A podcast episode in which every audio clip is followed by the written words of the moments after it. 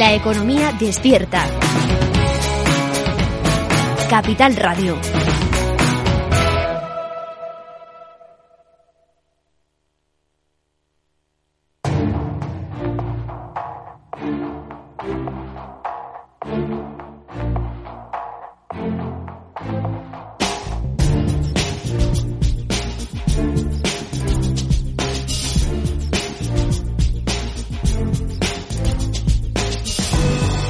En Capital Radio, la magia de la publicidad, con Juan Manuel Urraca.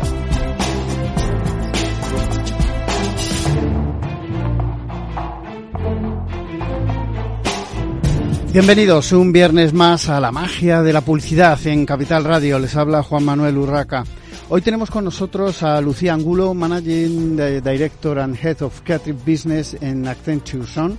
Bienvenida. Hola, buenos días. Os ponéis unos nombres en inglés muy difíciles, pero bueno. Juan Silva, Chief eh, Creative Officer de Accenture Sound, bienvenido. Hola, ¿qué tal? Encantado. Y vamos a hablar de, por supuesto, de Accenture Song, que no es Accenture exactamente, para que nos entienda la audiencia, eh, que estará acostumbrada a la otra parte de, vuestro negocio. Eh, vamos a hablar del panorama creativo en España y de cómo ¿Cómo lo veis vosotros? Y, la primera pregunta y obligada es, ¿cómo está el panorama creativo en España en estos momentos? Se dice que tenemos grandes creativos, pero también es verdad, eh, y, lo llevamos viendo muchos años, que recibimos muchísimo talento desde, desde América Latina. Pero os pregunto, ¿cómo está el panorama creativo en España ahora mismo? Pues eh, yo creo, justamente veníamos hablando de eso, nosotros creemos que es verdad que recibimos mucho tanto de América Latina desde hace muchos años ya, ¿no? Porque, porque es verdad que tienen facilidad natural, o sea, hay gente buenísima. Los argentinos los conocemos todos su humor, o sea. Pero nosotros pensamos que esta pregunta la queremos abordar desde un tema más amplio, porque nosotros lo que veníamos pensando era que yo llevo en publicidad casi 25 años, ¿no? Y lo que sí hemos notado es que lo que está pasando es que aunque seguimos teniendo creativos muy buenos jóvenes, eh, antes, cuando hace 25 años tú querías hacer creatividad, solo tenías o te hacías cineasta o utilizabas la publicidad, ¿no? Era, era el otro sitio donde podías expresarte. Ahora, la gente joven tiene tal capacidad y, y tales herramientas para expresarse por sí mismos que mucho creativo bueno no está llegando a, a las agencias, ¿no? Porque se generan sus propios contenidos. Y eso es lo que nosotros decimos, como, como las agencias tenemos que atraer a esa gente porque es la que de verdad está conectando de una manera natural con las nuevas audiencias, ¿no? Eh, porque hay mucha, mucha oportunidad de ser creativo y no necesitas tanto una gran empresa que te ayude a demostrarlo, ¿no? Es una amplitud eh, probablemente de los servicios eh, que puede llegar a ofrecer un creativo, ¿no? Yo creo reforzando un poco la idea que comenta Juan. Eh, más allá de las geografías, creo que tiene que ver dónde la creatividad está ahora mismo reinando. Y yo creo que reina, como bien decía Juan, en una multicanalidad, en una omnicanalidad. Eh, increíble. Y es una oportunidad y también yo creo que es un reto para nosotros para destacar precisamente ¿no? en cómo tener esa buena creatividad dentro de, lo que nosotros hacemos. Eh, la frase o el lema, la creatividad como fuerza transformadora, eh, esta frase concretamente fue el lema de, del Sol, de uno de los festivales del Sol hace unos años. ¿Qué creéis que ha quedado de esa, de esa idea? Viene un poco al hilo de lo que comentaba Juan también, ¿no? ¿Qué, qué queda de eso? Para nosotros queda el futuro, eh, queda todo. De hecho, una de las razones por las que, y además me encanta la introducción de esa Accenture Son, que no es el mismo, o no es solo Accenture, ¿no? más allá de no es, no es el mismo. Nosotros somos eh, la creatividad transformadora, yo creo que por excelencia, porque la manera en la que queremos acercarnos a resolver los problemas de los clientes no solo tienen que ver desde un briefing creativo, sino probablemente desde la transformación de su negocio, desde el crecimiento, desde el futuro de las empresas y de los servicios, de lo que hoy tienen a lo que será el día de mañana.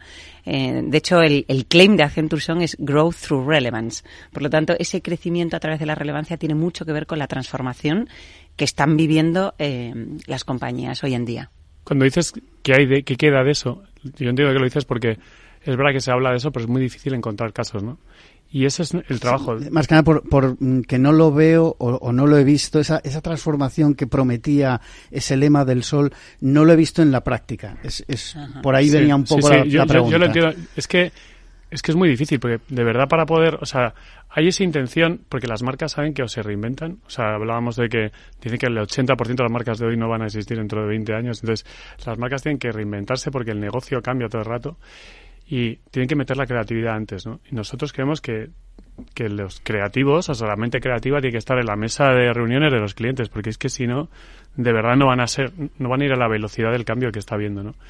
Pero claro, eso es muy difícil de, llevar a la práctica porque imaginaos empresas grandes que son las que de verdad pueden hacer los grandes cambios, tienen unas dinámicas muy lentas. Entonces, eh, nosotros tenemos eso dentro de la empresa, programas de meses de trabajar sobre industrias concretas para luego llegar a esas industrias, proponer los cambios y eso son cosas que a lo mejor duran dos o tres años hasta que alguna de esas sale, ¿no?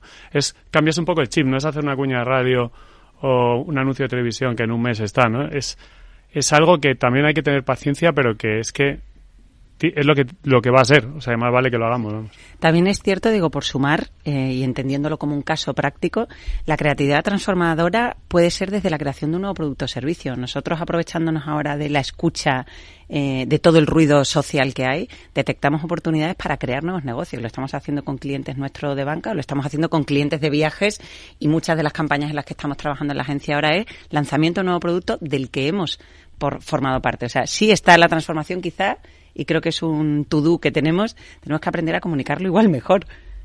También puede ser, porque si no llega, como se suele decir, si no se cuenta, no ha pasado, ¿no? Correcto. Eh, bueno, vamos a, dejarlo ahí. Luego hablaréis de, del tema de, campañas. Eh, un poco también al hilo de esto, eh, me gustaría que nos hablaseis de cómo veis la inteligencia artificial, cómo se puede aplicar la inteligencia artificial sin perder de verdad la creatividad de los individuos. Hablábamos de, creatividad, al final, eh, yo cuando se habla de creatividad, lo primero, lo primero que pienso es en una persona, hombre o mujer, me da igual, pero una persona que está pensando que, que en su cabeza privilegiada está creando algo. Que primero es una idea y luego se transformará en lo que sea, en un texto, en una imagen, en una canción, no lo sé, pero pero siempre en eso. Pero ahora parece que, se transforma el, panorama. Entonces, ¿cómo creéis que está afectando y que afectará a, las agencias creativas, por ejemplo, a, todo el mundo de la creatividad, eh, el uso o esta llegada ya masiva de la inteligencia artificial? Bueno, primero decíamos, joder, hablar de la inteligencia artificial te expone un montón porque va tan rápido que casi todo lo que digamos va a estar obsoleto dentro de seis meses. O sea, te dirás y dirás, joder, la verdad me quedé corto. O sea, que eso, teniendo esa salvedad, nosotros pensamos que evidentemente va a, llegar y que está llegando y, nosotros ya lo estamos implementando. Eh, la, reflexión detrás de eso para nosotros es importante es que yo creo que la inteligencia artificial lo que va a hacer es que lo que es el trabajo medio eh, se va a mm, democratizar. Me refiero a la inteligencia artificial va a hacer que haya un gran nivel medio en las cosas pero justamente por eso yo creo que vamos a necesitar mucho más que nunca la gente que desde la inspiración y la excelencia haga diferentes las marcas, porque si no va a ser una estandarización del trabajo que tampoco le interesa a las marcas, que lo único que intentan es diferenciarse.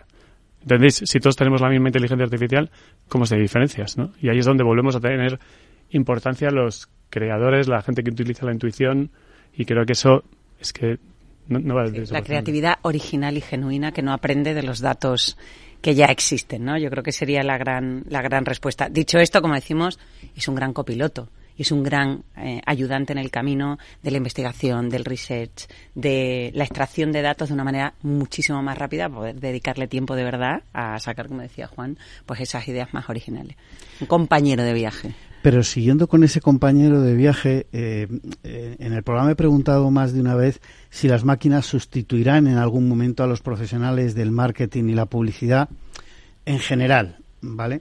Eh, quiero decir, no, no hablaba solo de, creativos, al revés, más bien de esa parte de mm, gestión numérica, gestión de, de, cantidades, de volúmenes de datos, etcétera. Pero ¿qué, ¿qué puede pasar? Porque al final las máquinas hacen mejor cualquier cosa que sea contar y analizar datos, eso está claro. Eh, si se mezcla con la creatividad ya, mm, bueno, pues puede entrar la inteligencia artificial. ¿Cómo veis el futuro a medio o largo plazo con las máquinas sustituyendo, por ejemplo, a los planners?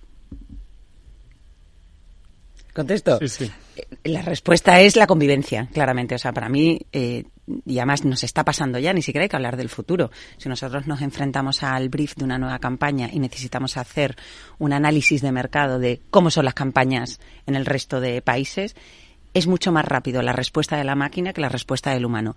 Pero la extracción del insight o del territorio de comunicación te lo va a dar ese planner, ese director de estrategia, antes que cualquier otra máquina. Pero va a dedicarle más tiempo a pensar que a investigar. Entonces, esa convivencia para mí eh, no es el futuro, está pasando ya, la estamos usando, incluso para las maquetas, para los stories, para momentos en los que todavía no entras en producción y que necesitas de la herramienta. Sí, simplemente decirte que como anécdota, ¿no? Para al final ser un programa de radio, ¿sabéis cómo dicen que en la universidad la gente está haciendo los trabajos con inteligencia artificial? A mí me pasa que a veces, no la idea creativa importante, pero sí que en el día a día no tengo ni idea si hay una parte del trabajo, ¿sabes? Que, que los creativos están usando sus propias herramientas, porque es que es verdad que en seis meses ha cambiado tanto que es totalmente imposible diferenciar, ¿sabes? Que es muy llamativo mientras haya una supervisión o una aportación humana, eh, al fin y al cabo es una herramienta. Absolutamente. Cuando, aparecieron los ordenadores y desaparecieron las máquinas de escribir de, de los despachos, mm, no pasó nada. Bueno, sí pasó algo, que se hacía todo más rápido y además se guardaba ya solo, no había que repetir ni hacer copias de las cosas. Y una cosa muy importante que tienes que aprender hay que aprender, igual que aprendimos, igual que aprendimos a usar los ordenadores, tenemos que aprender a usar la inteligencia artificial. O sea, de verdad es una herramienta de trabajo como lo fue Photoshop antes de hacer los artes finales eh, con planchas. El, por ejemplo, lo que es todo el, el, Mid Journey y todo lo que es generación de imágenes, nos ayuda un montón. No solo porque es para explicar lo que tenemos en la cabeza, hay, hay veces que incluso buscas ahí y encuentras soluciones que te abren la cabeza a ti y te hacen seguir avanzando. ¿eh? O sea, yo creo que te potencia un montón. Bueno, eh, volviendo a lo que es la creatividad pura, ¿qué hábitos recomendaríais a los anunciantes para que su publicidad sea, eh, iba a decir realmente creativa, que sea por lo menos más creativa, que se diferencien, como comentabas, que las marcas se diferencien de verdad y al mismo tiempo que sea eficiente, porque aquí hay un equilibrio que guardar también, ¿no? hablamos, nuestros clientes necesitan vernos como partners, ¿no? Y para nosotros es la clave de la relación con, con el trabajo que estamos haciendo hoy. Y eso tiene que ver con lo que hablaba Juan antes de entrar en las conversaciones un poco antes. Si tú de verdad quieres que yo entienda cuál es el problema que tengo que resolver, méteme en la conversación para entender de dónde viene la generación de este producto o la generación de este briefing. Entonces hay una parte de adelantarnos y de estar en el proceso de creación, incluso aunque eso tenga que ver con los tiempos y eh, que ya no nos dediquemos a dos semanas para pensar un briefing, ¿no? A, respetar de verdad el negocio y el oficio de, la publicidad. Eso en parte. Sí, sí, eso es fundamental. O sea, nosotros tenemos la gran suerte con algún cliente que estamos haciendo un proceso de transformación de global, sobre todo de, estrategia global, y es maravilloso cuando estás trabajando con, con el propio cliente que está nervioso porque tiene que hablar con su CEO global y buscando caminos con él y haciéndote preguntas desde el principio, ¿no? Diciendo al final, eh, ¿por qué tenemos que hablar como alguien de nuestra categoría? ¿Y por qué no hablamos cómo lo haríamos si fuéramos unas zapatillas, por ejemplo? Ese tipo de conversaciones yo nunca las he tenido con clientes y cuando las tienes es mucho más rico. Cuando, porque si el cliente ya lo ha puesto todo en un papel, que lleva a misa, se lo han aprobado, a partir de ahí nosotros lo único que podemos hacer es movernos en un margen muy pequeño. Y, y teniendo la conversación antes, tenemos un campo de juego mucho más grande. Cambiando un poquito de tema, eh, algo que a mí siempre me, ronda la cabeza y, ya que os tengo os voy a preguntar. Eh, hay un rechazo claro en el sector a la organización de concursos creativos abiertos y no remunerados.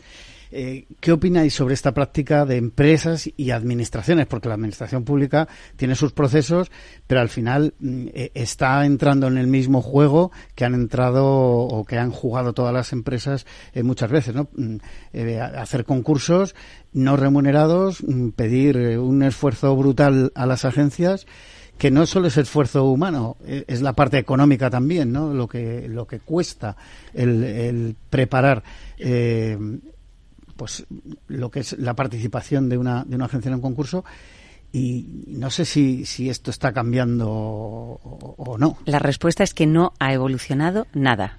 Y eso tenemos que, verlo nosotros, los anunciantes y la administración pública. Eh, y yo creo que está conectado, lo hablábamos con Juan, con la primera pregunta del talento creativo, de dónde están los creativos. Quizá está habiendo una fuga de talento hacia otras disciplinas precisamente porque no se está remunerando bien la creatividad. Y eso no solo en el concurso. El último informe de Scopen lo que nos dice es que España es el peor país de Europa eh, que remunera al servicio creativo. No hablo del servicio en este caso ni de medios ni la producción. Hay concursos que hacen subastas para decidir cuál es su partner creativo y su partner público además sí, sí. Eh, y su partner estratégico. Por lo tanto ahí está la clave de cuál es la importancia de la creatividad. Para nosotros los que estamos en esta mesa muchísimo. Pero por supuesto hay que evolucionarlo porque no ha pasado. Y las asociaciones deberían de ayudar en este caso a defender eh, los derechos y nosotros también tenemos nuestra parte de responsabilidad de quizás no ir a esos concursos, pero es una pescadilla que se muerde la cola porque necesitas ir al concurso, porque necesitas dar de comer eh, y por otro lado, por supuesto, los concursos públicos son los primeros que no son remunerados. Para ir terminando ya, eh, contarme algunas de las últimas campañas que habéis eh, desarrollado. Contarnos alguna chula. Vaya tensión, y si la cuento y no te parece chula, ya quedas fatal. Pero... bueno. Eh, bueno, la última que hemos hecho, justo es que la hemos hecho, acabó hace un mes, que, es, que se vio bastante. Hicimos la campaña para la Dirección General de Tráfico de Navidad, que jugaba con la idea de que Papá Noel no llegaba, la niña llegaba, casi no había llegado Papá Noel, y estaba todo el rato esperándole mientras la sociedad renegaba ya de Papá Noel, veíamos que ella seguía creyendo. Y al final, al día siguiente llegaba por la noche y el concepto era que llegar tarde es mejor que no llegar, ¿no? Que era un poco hablar de esto de que porque es verdad que en, en, Navidad nos ponemos muy nerviosos con las cosas, parece muy divertido, pero estamos muy estresados y era una manera de concienciar a la gente, decirle, ninguna urgencia está por encima de la responsabilidad de llegar, que es lo te está esperando un niño, ¿no? Entonces, esa campaña creo que funciona muy bien. Eh, para tu tranquilidad, Juan, me pareció chula. me, me, pareció chula, eh, entre otras cosas también porque no se abusó de eh, de la casquería, que, que, a veces... Es que es un territorio complicado. Eh, sí. Y además en esa época, como era Navidad, que mm, digamos que estamos todos más sensibles y, y hubiese sido quizá excesivo. Y yo creo que la idea eh, llegaba, la, esa creatividad. Es muy llegaba. valiente por parte del cliente. Eh, lo que hablas de la casquería tienes razón, pero todo tiene que ver con la incidencia en los muertos en carretera. Y parece mentira, pero a veces necesitamos ser más crueles para despertar nuestra atención y otras veces nos podemos permitir, decimos, ser más amables, pero siempre intentando trabajar la parte educativa que decía Juan. Oye, una última pregunta. El pasado 25 de enero fue Día de la Publicidad. ¿Creéis que todavía es necesario reivindicar la importancia de la publicidad en la sociedad actual? A ver, yo, yo, veníamos hablando de eso, siempre hay que decir que sí, porque, pero eh, yo personalmente creo que la publicidad está en la sociedad absolutamente, formamos parte de la conversación, ayudamos a la conversación y yo personalmente me siento bien, no sé. Que sí, ya sé que parece que hay que quejarse, pero a mí me parece que la publicidad tiene un sitio en la sociedad, desde luego. Estoy 100% de acuerdo. Lo único que me paguen más, pero lo demás bien. es, un, es, una profesión muy bonita, muy respetada, que crea además conversación popular. A veces nos metemos en la charla de la gente, también somos un reflejo de lo que pasa. Cuando hay que tratar la soledad, cuando hay que tratar la salud mental, cuando hay que tratar el bullying. O sea, hay muchas cosas que yo creo que la publicidad tenemos una gran responsabilidad como publicitarios, los que estamos en esta mesa, de poder representar todas esas cosas porque ayudamos. Ayudamos a la conversación y por lo tanto ayudamos a, a que eso pues no se oculte y sobre todo cómo se traten esas cosas. Has mm. mencionado temas eh, delicadísimos sí. que, gracias a Dios, ya se han puesto sobre la, sobre la mesa en, en cualquier eh, lugar de, de, debate o incluso ha, ha, llegado por fin a la administración pública, pero es verdad que depende de cómo se hable de eso o cómo se publiciten las soluciones para que la gente lo conozca. Eh, nosotros, por hablar bien de otras agencias que nos parecían hemos vendido a, a mí me parece las campañas de igualdad, por ejemplo, que se han hecho en los últimos años son muy buenas y muy valientes. Y yo creo que ahí la creatividad y la publicidad están haciendo una función social muy importante. Muy bien, pues muchísimas gracias Lucía Ángulo y Juan Silva de Accenture Son por haber estado en esta mañana de viernes con nosotros aquí en la magia de la publicidad en Capital Radio. Nosotros continuamos, eh, seguimos en parte hablando de, de, creatividad, pero vamos a hablar de otros, de otros temas. Tenemos con nosotros a Aurea Galindo, Executive Client Director de la agencia de branding y diseño estratégico Design Bridge and Partners de WPP. Bienvenida, Aurea. Tenemos a Jesús Hernández, Strategy Director de Design Bridge and Partners. Bienvenido, Jesús. Gracias. y a Cristina Sánchez, Marketing Manager Global Brand de El Pozo Alimentación. Bienvenida, Cristina. Hola, muchas gracias. Buenos días. Bueno, eh, hoy vamos a hablar de, esta eh, marca referente, esta marca española referente en el sector de, alimentación eh, y su apuesta por bueno, pues productos, por ejemplo, gourmet como parte de su estrategia. Y recientemente la compañía ha fusionado tres submarcas eh, que quiero que nos contéis ahora un poquito eh, cómo se ha hecho y, por qué. Eh, para hablar de cómo se ha producido esa evolución, como decía, están tanto su director de marketing como Aurea y Jesús de, la agencia y me gustaría, para empezar por Cristina, ¿qué pretendíais conseguir con esa fusión de vuestras tres marcas gourmet bajo un mismo nombre, El Pozo 1954? Que no sé de, dónde ha salido ese nombre. Cuéntanos.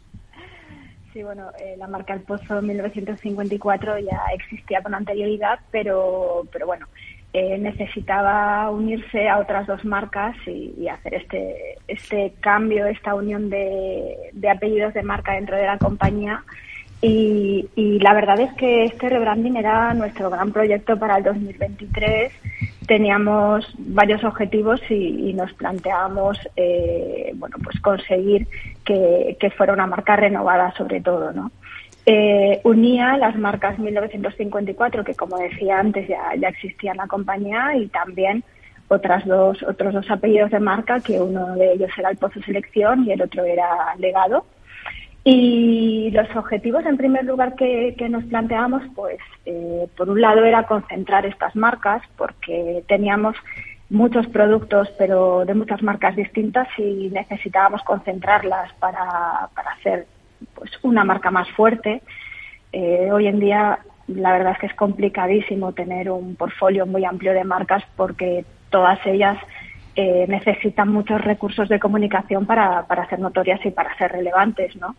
Entonces, mm, necesitábamos hacer esta concentración de marcas como primer paso. Luego también, como segundo objetivo, nos marcábamos pues elevar la percepción de calidad de las, de las gamas que iban a componer este nuevo 1954 y sobre todo en la familia de jamón curado eh, porque realmente esa es una gama que es muy líder del mercado y, y su estética no acompañaba tanto ese liderazgo.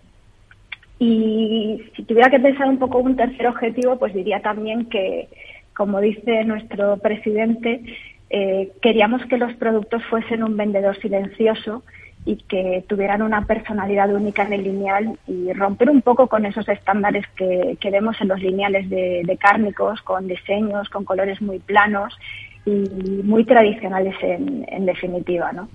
las marcas, mm, nosotros sobre todo como, como número uno, como líderes del mercado en la mente del consumidor, como marca del Pozo y bueno, las marcas en general, yo creo que tenemos la responsabilidad de, de llegar al consumidor con, con propuestas de valor que sean de calidad y, y, aunque 1954 ya era capaz de, liderar en las categorías en las que estaba trabajando, pues necesitábamos ese, ese nexo de unión entre ellas, entre estas marcas, entre Cristina, los productos ahora, que lo componían. Ahora terminas de, contarnos esto porque tenemos que hacer una breve pausa para la publicidad y enseguida continuamos aquí en La Magia de la Publicidad, en Capital Radio.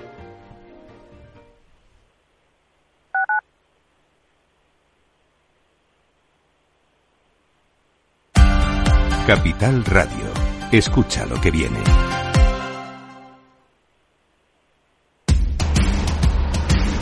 No pierdas detalle de todo lo que afecta a tus inversiones y a tu bolsillo. Toda la información en Mercado Abierto con Rocío Arbiza, de 4 a 7 de la tarde en Capital Radio.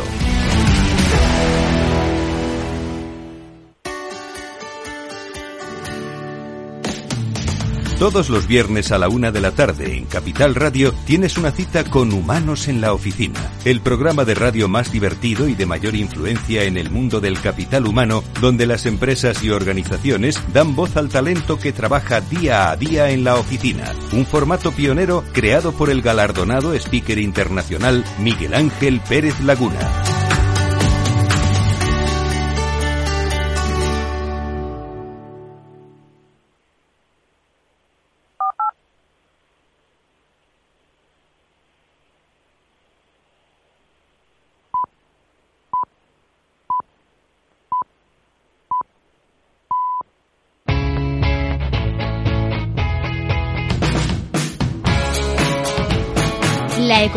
Despierta. Capital Radio.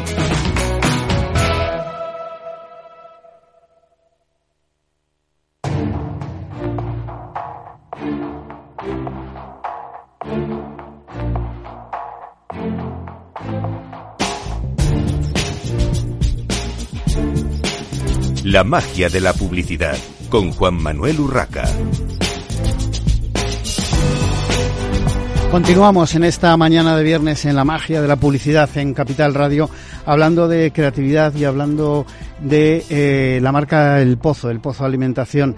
Eh, comentábamos con Cristina Sánchez, su eh, directora de marketing global, eh, sobre este rebranding que, que, se ha hecho con una fusión de, de, marcas y me gustaría brevemente que nos explicases, eh, Cristina, qué requerimientos le habéis planteado a Design Bridge and Partners a la hora de pedirles este, bueno, pues este rebranding pues queríamos que, nos mostraran un poco el camino estratégico como expertos que son para, para construir una marca que pudiera subir un poco el peldaño en, en, la percepción de calidad. Y también queríamos que fuese pues más moderna, más lineal y sobre todo que, que contara algo diferente, porque teníamos un reto que es que, que fuera una marca más potente y amplia, pero no solo eso, sino que fuera diferente en el lineal y que tuviera muchísima personalidad y que que conectara de alguna manera especial con el consumidor y que fuera más emocional y, más aspiracional también. Bueno, eh, por parte de, eh, Design Bridge and Partners eh, es un proyecto este de, del Pozo Jesús que eh, entiendo que ha sido eh, potente, digamos. ¿Cuáles han sido los aspectos clave que tuvo que, mm, que, que considerar, que, utilizar o que trabajar vuestro equipo a la hora de redefinir la marca, identidad y de esta nueva categoría, bueno, de esta categoría fusionada? Que lo primero y lo más importante ha sido entender eh, la elasticidad del, del, lineal, ¿no? Y entender hasta qué punto, como decía Cristina, había unos códigos establecidos eh, que podían cambiarse y evolucionarse, pero no tanto. Y, y ellos, y, y, Cristina te puede contar muchos ejemplos, tienen eh, casos de, de, otras marcas que han intentado ir demasiado, demasiado lejos y romper demasiado el lineal y, y, bueno, el consumidor no ha entendido la propuesta, ¿no? Con lo cual había que, había que entender primero eso para luego ser valientes, porque también creo que, que una vez entiendes eso dices, vale, hasta dónde sí puedo llegar y, y generar esa diferenciación desde, desde donde el consumidor sí puede entenderlo, que también a veces implica generar, como ha pasado por ejemplo también con, con la gama de 1954, colores y, y formas y, y, maneras de expresión totalmente novedosas para el sector que el, el, consumidor sí que está entendiendo, ¿no? Con lo cual yo diría que ese es un poco ese equilibrio entre primero entender para después ser valiente sobre, sobre un terreno de juego que controlas. Aurea, me gustaría que nos eh, comentases, que nos resumieses eh, eh, todo ese trabajo, en qué se ha centrado ese trabajo con, con esta marca. Pues un poco como decía Cristina antes, el primer paso que dimos fue buscar un, posicionamiento de, marca de esta, de, que, diera respuesta a estas tres familias, que las unificara en, en, algo único en el, en el mercado y buscar ese insight que ese insight que el consumidor eh, busca cuando consume este tipo de productos y que hace los productos del pozo diferentes al resto, ¿no? Entonces eso fue un, trabajo de estrategia eh, bastante intenso y, y bastante relevante con, con mucho insight de consumidor y a partir de ahí fueron las bases que se sentaron para desarrollar toda la parte más creativa a, a nivel creatividad de marca porque estábamos unificando en uno tres eh, tres marcas diferentes eh, y luego cómo esa marca fue capaz de, de, de, declinar en el pack, ¿no? Con todas las características que comentaba antes, antes Jesús. Uno de los aspectos más relevantes que veíamos también y de los grandes desafíos que, tenía este proyecto es que estábamos unificando familias de productos muy diferentes como curados y de, y de jamones cocidos. Entonces, era también un reto adicional el poner bajo una misma familia eh, pues productos que, que no son iguales, ¿no? Y que el consumidor tiene que conseguir decodificar como, como iguales o no iguales, codificar debajo de la misma marca. Y, y tratamos también a nivel creativo de darle muchísimo más eh, protagonismo en el lineal a la marca 1954 que en, en, antes de este rebranding, bueno, pues pasaba un poco más desapercibida y hemos conseguido que tuviera muchísima más presencia en el lineal y también generar una mancha en el lineal que ya sabéis que es bastante importante para el producto de gran consumo, donde, donde sea fácil, eh, hacerle fácil al consumidor encontrar ese producto en el lineal con, con la cantidad de, competencia ¿no? que hay. Y mm, otro, un gran desafío que, que creo que ha sido muy enriquecedor para nosotros y también para el cliente es que ellos tienen un equipo interno fantástico eh, de marca y de diseño y hemos trabajado muy de la mano con ellos porque ellos son expertos en esto, ¿no? Nosotros somos expertos en marca, ellos son expertos en, en packaging y gran consumo y ha sido un trabajo bastante colaborativo y enriquecedor para todos. Cristina, desde tu punto de vista como marca, como anunciante, eh, y para destacar, que es verdad, como decía eh, Aurea, que, es difícil eh, distinguir eh, o destacarse en, el, en, los lineales ahora mismo con, con, tanto producto, sobre todo en las grandes superficies. ¿Qué destacas de este proyecto y de la colaboración con Design Bridge and Partners? Lo más importante para nosotros eh, ha sido, bueno, la colaboración suya, por supuestísimo, pero un poquito antes de, pensar en ellos, sí que es verdad que queríamos hacer el, re, el, rebranding este año porque para nosotros es un año muy especial, ya que cumplimos 70 años. Y, y cuando nos lo planteamos, eh, pensamos que, no lo teníamos que hacer solos, ¿no? Pensábamos que era fundamental hacerlo de la mano de un equipo experto como, como era de Simbridge and Barnes. Eh, ellos son expertos en rebranding y, y desde que los conocimos yo personalmente hace un par de años eh, tenía muchísimas muchísimas ganas de, de ponernos eso, de ponerme personalmente como, como gestora de marca global como y como un poco la que lidera los proyectos de rebranding, pues la verdad es que tenía muchísimas ganas de, ponerme en sus manos y de trabajar en un proyecto chulo y, y, que fuera muy importante y muy retador también para la compañía como, como ha sido este. Eh, Jesús, cuando mm, afrontasteis este proyecto, eh, os planteasteis utilizar Brand Asset Valuator, una uh -huh. herramienta eh, que cuéntanos qué, qué, aporta en cuanto a Big Data y, y, qué os permitió hacer en concreto en este, en este proyecto. Mm, Brand Asset Valuator es una, eh, una herramienta de análisis de datos relacionados con marca que lleva más de 20 años recopilando datos de marcas en todo el mundo eh, y que es exclusiva de, de, WPP y que por lo tanto hacemos el máximo uso posible de ella y que lo que nos da es un, un mapa lo más exacto posible de en qué momento está cada marca para el consumidor, no solo de conocimiento, sino a nivel de feeling, de sensaciones y de cosas mucho más cualitativas que hacen que podamos entender cuál es el punto de partida para, por ejemplo, en este caso, hacer un rebranding y entender eh, sobre qué base estamos jugando y sobre qué base de percepción jugamos para evolucionar desde, desde esa realidad.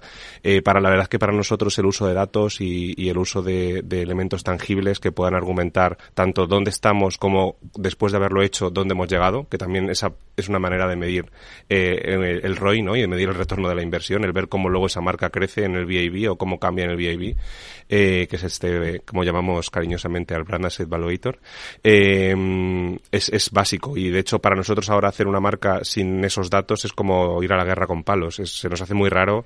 Eh, no, no, entendemos mm, que de hacerlo de otra manera que no sea con esos datos y por lo tanto, siempre que empezamos un proyecto lo, lo tenemos en cuenta. Cristina, y ahora que han pasado ya unos meses desde el lanzamiento de esta nueva imagen para vuestros productos, eh, y, en base a los datos que, que, tengáis ahora mismo, ¿veis una mayor conexión con el consumidor y que vuestra oferta premium resulta ahora más atractiva, digamos, en, en el mercado, volviendo un poco a esa eh, difícil a veces búsqueda en el lineal?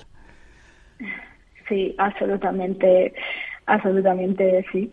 Eh, estamos convencidos de que, de que el consumidor ha descubierto los lineales un producto que, que cuenta algo diferente Y, además también hay algo en especial que, que, podemos ver en el packaging y es que incluye esa frase, eh, la emoción del buen gusto, eh, que, que, la tenemos en todos los en todos los packaging, en todos los diseños de la gama y, son cinco palabras que definen esta nueva estrategia a la perfección y que realmente conecta, conecta con el consumidor en ese punto emocional que es lo que, lo que queríamos conseguir, ¿no? Y, que además eh, traduce lineal con, con, ese fondo ondulado que tiene de, ondas, que imagino que lo conoces, que, que, están en el fondo de todo el packaging en distintos colores según la variedad, pues, eh, bueno, pues traduce esa sofisticación, esas ondas cerebrales, ¿no? ese storytelling que, estuvieron trabajando dentro de este proyecto para traducir esa emoción de alguna manera al packaging y, unir toda la historia de una forma totalmente espectacular. Bueno, para finalizar una pregunta para todos, os voy a pedir brevedad a los tres. ¿Con qué os quedáis de este proyecto de colaboración tan eh, ambicioso como es, eh, bueno, pues hacer un, un rebranding? Aurea. Pues em, yo me quedo eh, con, un descubrimiento. Personalmente, em, para mí ha sido, ha sido un descubrimiento todo este, eh, la, capacidad que tiene el packaging en la decisión de venta. Sabía que lo tenía, ¿no? Pero, pero tangibilizarlo de esta manera como lo hemos hecho en este proyecto de la mano del pozo ha sido impresionante y, solo por, por destacar algo más, eh, creo que, bueno, que, hemos ganado un partnership eh, fantástico entre los dos y que somos dos compañías que nos complementamos muy, muy bien. Cristina. Cierto, totalmente cierto, estoy con Aurea totalmente.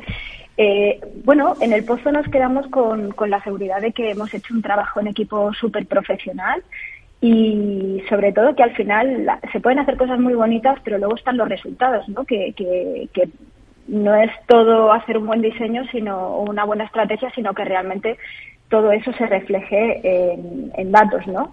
Y esta marca, este, este rebranding, lo que está consiguiendo son unas cifras de crecimiento sorprendentes. Eh, estamos contentísimos en la compañía porque hay muchísimos productos, todos están creciendo de una forma muy, muy, muy, interesante, incluso algunos con cifras que superan el 30 y 40% sobre lo que, lo que se está facturando el año pasado, ¿no?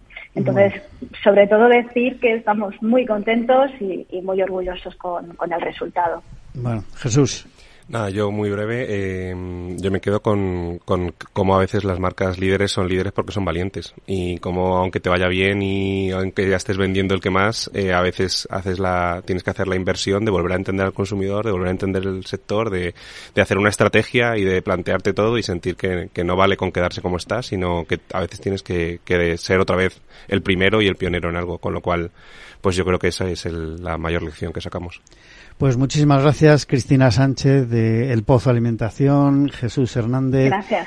Eh, y Aurea Galindo de Design, Design Bridge and Partners de WPP por haber estado en esta mañana de viernes con nosotros aquí en La Magia de la Publicidad en Capital Radio. Y nosotros continuamos con otro tema totalmente distinto. Tenemos con nosotros a Raúl Calleja, cofundador y director general de Show2B. Eh, entiendo que lo pronunciáis así.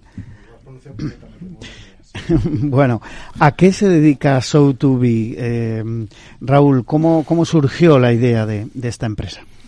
Bueno, Show2B eh, básicamente es un organizador ferial, es un operador ferial. Cuando hay ferias profesionales que vamos a, visitar a cualquier recinto ferial, siempre detrás hay una empresa que se dedica a la organización del, del, del evento y con los partners, con las asociaciones, eh, recuerdo, conozco a Cristina, porque Cristina ha sido, son muy feriantes dentro del pozo, además eh, tiene una cultura diferente de aprovechar muy bien desde un punto de vista profesional las ferias. Y Show2B eh, nace porque entendemos que eh, todo un elenco de nuevas tecnologías disruptivas eh, están al servicio del marketing, no estaban aún al servicio del marketing ferial, de las ferias profesionales, y lo que hemos hecho ha sido crear un nuevo organizador ferial, un operador ferial que se aprovecha de todas estas nuevas tecnologías para hacer una propuesta y diseñar ecosistemas feriales muy a medida de las necesidades de cada uno de los sectores. Ahora nos hablar de esa, de esa parte más tecnológica y novedosa, pero no hay demasiados operadores feriales en estos momentos en España. Eh, Raúl, como para que haga otro más, pregunto. Bueno, en, en otros países, eh, como es el Reino Unido o Latinoamérica o Alemania, que es un país donde eh, llevan el ámbito ferial en su ADN, no se plantean una estrategia de marketing y una estrategia de comunicación sin estar presentes en la feria de su respectivo eh, sector. Es un mercado de operadores feriales mucho más avanzado que en España. En España básicamente hay dos grandes tipos de operadores feriales, operadores feriales públicos, como pueda ser IFEMA, como pueda ser eh, Fira Barcelona, como pueda ser Feria Valencia, que aparte de tener su propio recinto, su propio venue, también son operadores feriales pero que eh, están eh, orientando gran parte de su modelo de negocio a ser alquiladores de espacio, a operadores feriales independientes, privados, y donde observamos que hay nichos de mercado eh, y sectores que aún no tienen sus ferias profesionales y bueno se ha hecho un análisis eh, muy profundo de para, para para hacer ver a asociaciones de determinados sectores que aún no tienen feria cuáles son las ventajas y los beneficios para ese sector. Siempre decimos que un, que un sector sin su propia feria sectorial es un sector más débil ante las administraciones, es un sector más débil ante su propia audiencia y comunidad profesional y, y por tanto, bueno, el mercado está abierto y hemos identificado esta, esta oportunidad. Eh, habláis mucho de marketing ferial 3.0. Cuéntanos en qué consiste. Bueno, el marketing ferial 3.0 eh, básicamente consiste en, recopilar y utilizar todas estas nuevas tecnologías que, que, tenemos ahora mismo. Hoy en día las ferias no son igual que hace 10 años, ni son tampoco igual que hace 20 años. Eh, por tanto, la evolución natural del modelo ferial, de estos ecosistemas feriales, va ligado al uso de estas nuevas tecnologías, eh, sea la inteligencia artificial, sea la blockchain, sea los NFTs, eh, sean experiencias inmersivas o consumos inmersivos. Nosotros estamos enseñando pabellones eh, y stands y modelos de stand directamente con, con gafas en remoto a expositores que están en China y que les queremos enseñar una propuesta ferial o un pabellón y se lo estamos enseñando en directo gracias a estas nuevas tecnologías y compartiendo ubicaciones de, de, de stands como son determinados eh, auditorios. ¿no? Por tanto, este marketing ferial 3.0 eh, básicamente consiste en, recopilar todas estas nuevas tecnologías y hacer una propuesta de marketing eh, ferial a las empresas expositoras, donde siempre vamos a estar diciendo que los propios expositores y los organizadores feriales somos los primeros interesados en que las empresas expositoras sepan mucho de marketing ferial porque es la herramienta más completa eh, que existe desde un punto de vista de ventas, de marketing, de comunicación, de publicidad, porque en muy poco tiempo concentras la captación de muchísimos nuevos leads eh, hiper especializados. ¿no? Eh, ¿Cuánto tiempo y dinero tardarías en conseguir 300 citas con posibles clientes por todo el mundo y una propuesta ferial a medida de tus necesidades, lo que consigue es que en tres días o en dos días estés pudiendo reunirte eh, con estos mismos 300 clientes que vienen a verte a ti, por tanto estás concentrando muchos esfuerzos y no se habla por tanto solamente de retorno de inversión del ROI, se, se, se habla mucho ya también del ROX, de este retorno de la, de la experiencia, de qué manera esa presencia como posible cliente de cara a una empresa expositora obtiene un, un, un retorno y una vinculación emocional con esa marca gracias a esa relación personal que se obtiene en una feria, ¿no? Por mucha digitalización que, que existe, por mucho que hablemos nosotros incluso de, de tecnología, es el fin final, es el abrazo, el apretón de manos, eh, ese hacer negocios in situ, ese conocernos, venir a España a la feria y hacer un viaje express para ver la nave, para ver mis instalaciones. Eh, entonces, eh, la, en Estados Unidos el, el 40% de, del presupuesto de cualquier empresa B2B se destina a la participación en ferias profesionales que son súper funcionales. Ellos lo llevan también muy, muy, muy, muy dentro en ese, en ese ADN. Raúl, mencionabas antes eh, IFEMA, FIRA Barcelona, eh, Feria de Valencia. ¿Qué relación tenéis con estas ferias? Porque siempre he oído una, una queja velada, pero eh, de, de, los operadores de ese monopolio al que mm, pretenden llegar o, o, de facto a veces eh, plantean eh, las grandes ferias, ¿no? En cuanto a la operación. Bueno, eh, es cierto que, que bueno, en, en, Madrid la, y un, un, IFEMA, ¿no? La, la, propia calidad de las instalaciones. Yo he estado 20 años trabajando en IFEMA como director de muchísimos proyectos, de todas las ferias agroalimentarias, de, del sector de la construcción, eh, soy director comercial de, de, de, Fitur y su y la centralidad geográfica ayuda en muchas ocasiones a, a que grandes propuestas feriales y grandes congresos internacionales eh, apuesten por, por Madrid, igual que por Barcelona, otra tipología de, de grandísimos eventos. Están, está creciendo mucho eh, recintos y operadores feriales públicos como es eh, Málaga, eh, como es eh, Fibes en, en, en, Sevilla, Valladolid eh, está teniendo un crecimiento también eh, súper interesante. Eh, por tanto, la relación, eh, insisto, que, que, estos recintos, estas empresas públicas, por un lado, eh, lo que hacen es organizar ferias propias. En IFEMA puede ser el caso de Fitur, el caso de Arco, eh, pero el, el, el, el 50 40 depende de los de los recintos de por ciento de su negocio es el alquiler de estos espacios a operadores feriales eh, terceros privados, ¿no? Por tanto, la relación es, natural y, son proveedores de estos eh, espacios y servicios.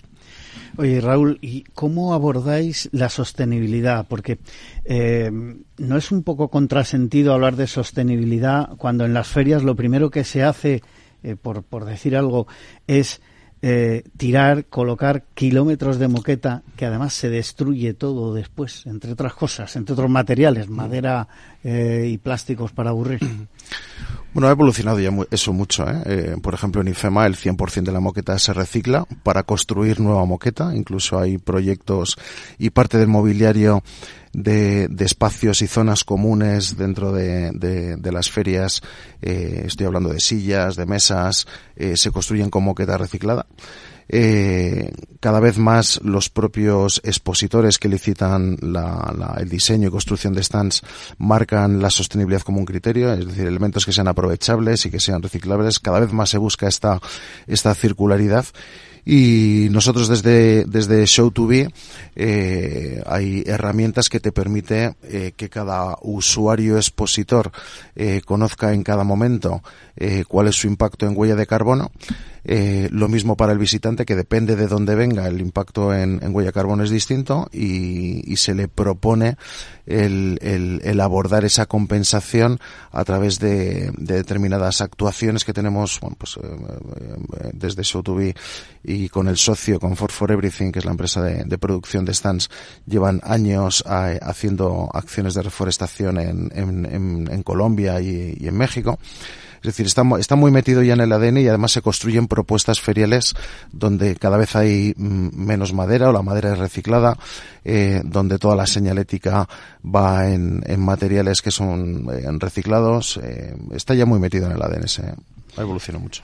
Eh, Raúl, cambiando un poquito de, tema, eh, con la rápida digitalización de todo tipo de sectores, de, cualquier sector de, actividad, eh, sobre todo pensando en el gran consumo, porque quizá en business to business, eh, como decías, ese apretón de manos entre dos responsables de dos empresas va a seguir siendo necesario, por muchas pantallas que haya por medio. Con esa rápida digitalización, ¿hasta qué punto es rentable organizar y, para los expositores, participar en ferias?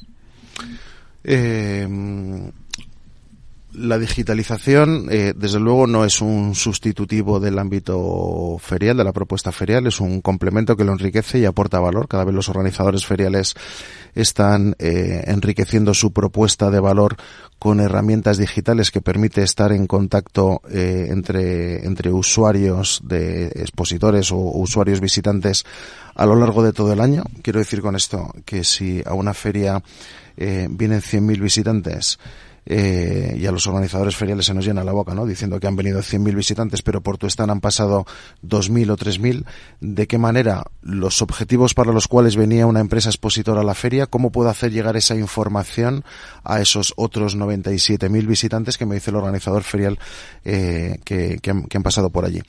Por tanto, hay herramientas digitales que están ayudando a, eh, a, cumplir los objetivos para los cuales venía ese expositor a la feria y tener una relación 365 días al año, eh, de forma que las ferias ya no son solamente un, un o, al menos la propuesta de Show2B, la feria no es solamente un evento que arranca un martes y acaba un jueves, sino que es una marca alrededor de la cual se crea un ecosistema de oferta y de demanda que te permite hacer acciones a lo largo de todo el año eh, entre una audiencia generando servicios de networking, servicios de, reuniones, eh, propuestas de, lanzamientos.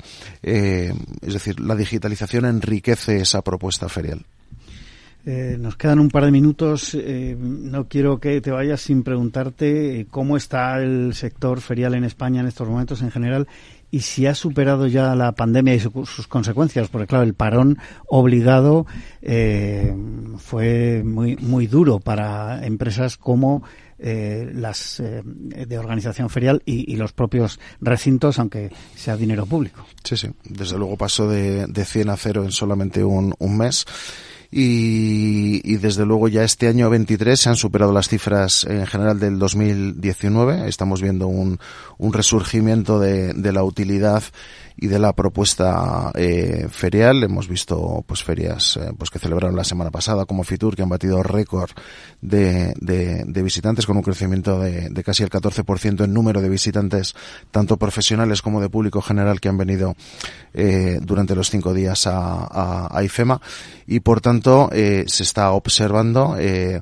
eh, incluso con las nuevas generaciones que son más digitales y que están en cargos de responsabilidad dentro de los departamentos de marketing, comerciales o de ventas dentro de las empresas, que la función y la utilidad ferial eh, aporta una serie de valores que no te aportan otros soportes u otros canales eh, de, de, comunicación porque vas a tu audiencia hipersegmentada. ¿no? Eh, tus compradores de cualquier lugar del mundo están presentes en la feria porque son los primeros interesados en conocer cuáles son todas las innovaciones bajo un mismo techo en una visita de uno o dos días. Entonces, ese valor lo puedes tener por internet, pero no es lo mismo. No puedes, especialmente además en productos agroalimentarios, eh, no puedes palpar, no puedes probar, no puedes ver ese, ese, ese packaging, ¿no? A través de, lo, puedes ver, pero no, no, pero eh, es, las sensaciones son totalmente distintas. La verdad es que, bueno, yo acabo de llegar de, de LISE en Barcelona. Eh, a final de mes se celebra el Mobile World Congress eh, ayer, o sea, bueno, eh, era un, clamor de, éxito y lo que se prevé para el mobile eh, también y esperemos que todas las ferias en, Madrid y otras ciudades de España lo sean también. Eh, muchísimas gracias Raúl Calleja, cofundador y director general de Show2B, por haber estado en esta mañana de viernes con nosotros. A todos ustedes les espero el próximo viernes en La Magia de la Publicidad. En Capital Radio se despide Juan Manuel Urraca.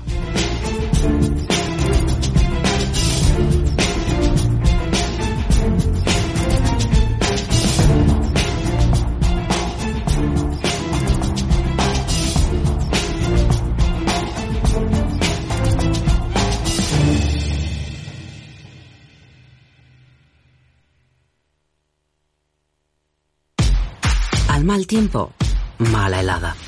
El cambio climático lo ha cambiado todo y los riesgos son más y más imprevistos, como las lluvias, las heladas o el pedrisco. Por eso necesitas un buen seguro agrario que garantice tu tranquilidad. Y ahora es el momento de contratar tu seguro de frutales. Agroseguro. Trabaja sobre seguro. Capital Radio. Disfruta de la mejor cocina gallega en Montes de Galicia. Todo un clásico moderno en el barrio de Salamanca. Disfruta de la variada dieta atlántica, de las mejores carnes y pescados tratados con respeto y transparencia y regados con una de las mejores bodegas de la zona. En grupo, en familia o en pareja, Montes de Galicia te ofrece el espacio perfecto en cada ocasión. Si crees que la ciberseguridad no va contigo ni con tu empresa, es que todavía no has escuchado Cyber After Work el programa decano de la radio española sobre ciberseguridad. De la mano de Eduardo Castillo y acompañado por Mónica Valle y Pablo Sanemeterio, te ayudamos a proteger tu empresa de las múltiples amenazas que circulan por la red. Cyber After Work. Todos los lunes a partir de las 7 de la tarde en la sintonía de Capital Radio.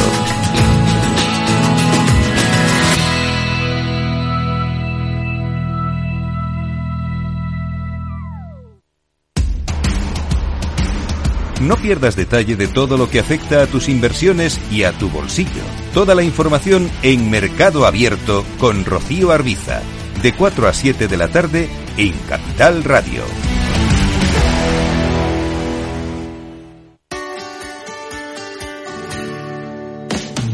Aquí, en Capital Radio, está el programa más divertido y de mayor influencia en el mundo del capital humano. Todos los viernes a la una de la tarde, únete a Humanos en la Oficina, presentado y dirigido por el speaker internacional Miguel Ángel Pérez Laguna. Un programa donde el talento es protagonista en un formato innovador e irresistible que ya se escucha en 13 países. No te lo pierdas.